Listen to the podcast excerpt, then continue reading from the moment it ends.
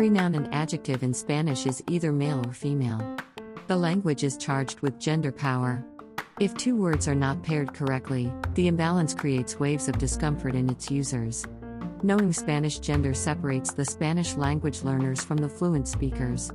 If you already speak a Romance language, those that come from Latin, then you will not be confused by this characteristic. If you are used to speaking in neutral terms, be prepared to open a new avenue of perception in your mind. This will change the way you view the world. Getting the hang of Spanish gender can take time, but it is the next big step after getting a handle on the Spanish learning basics, such as learning how to self teach, making Spanish words plural, and knowing where to place accent marks. The following tips regarding Spanish gender will help train your brain to recognize, categorize, and eventually produce gender accurately while speaking Spanish. 8 Simple Rules for Mastering Spanish Gender. A noun is born male or female? A noun is a person, place, thing, or idea. Every noun in Spanish has a specific article that denotes the gender of the word.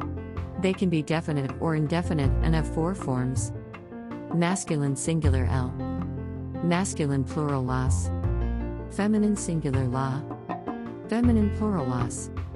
Examples Person El niño the boy, la niña the girl. Los niños the boys, las niñas the girls. Place. El restaurante the restaurant, la casa the house. Los restaurantes the restaurants, las casas the houses. Thing. El papel the paper, la mesa the table. Los papeles the papers, las mesas the tables. Idea. El pensamiento the thought, la idea the idea. Los pensamientos the thoughts, las ideas the ideas. Living creatures are referred to by the gender they represent. This one is simple. Every living creature is either an El or Allah. If you are an English speaker, you have always referred to creatures with the. The Spanish language is a lot more detailed in this respect. It loves to observe and categorize the differences. With this in mind, take note of the first two rules for mastering Spanish gender. Rule number one. When speaking about living creatures, nouns that end in O are masculine. Examples El gato the male cat, El perro the male dog. Los gatos the male cats, Los perros the male dogs. El chico the boy, El oso the male bear. Los chicos the boys, Los osos the male bears. El abuelo the grandfather, El tío the uncle. Los abuelos the grandparents, Los tíos the uncles. Rule number 2. When speaking about living creatures, nouns that end in A are feminine. Examples La gata the female cat, La perra the female dog. Las gatas the female cats, Las perra the female dogs. La chica the girl, La osa the female bear. Las chicas the girls, Las osas the female bears. Beware of the gender trap. There is a slight possibility that you might fall into a gender thinking trap. This deception tricks you into thinking that everything associated with a male will automatically be masculine and everything associated with a female will automatically be feminine. This is false. Only distinct living creatures fall under this categorization. The following examples clearly illustrate how objects commonly associated with each gender do not follow the rule. La corbata the necktie. El maquillaje the makeup. The masculine in Spanish. When there is a crowd or a group of people, animals, ideas, or things that have a mixed gender, what gender is used? If you answered, the masculine gender is always used when there is a mixed group, you are already thinking in the same direction as the Spanish language. Rule number 3.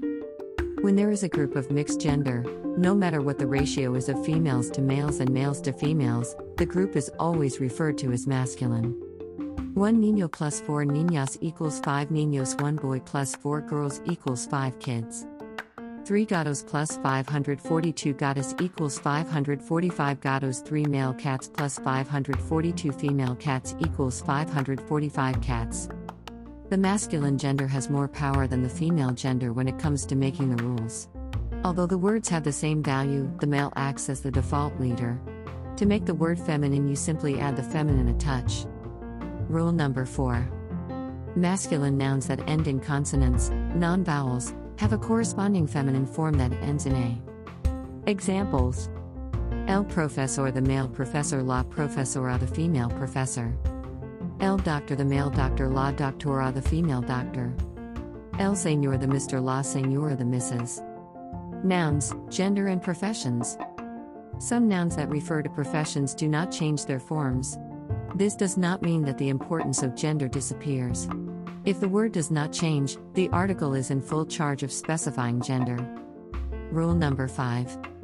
Some nouns that refer to professions have the same form for masculine and feminine. The article is the only thing that changes.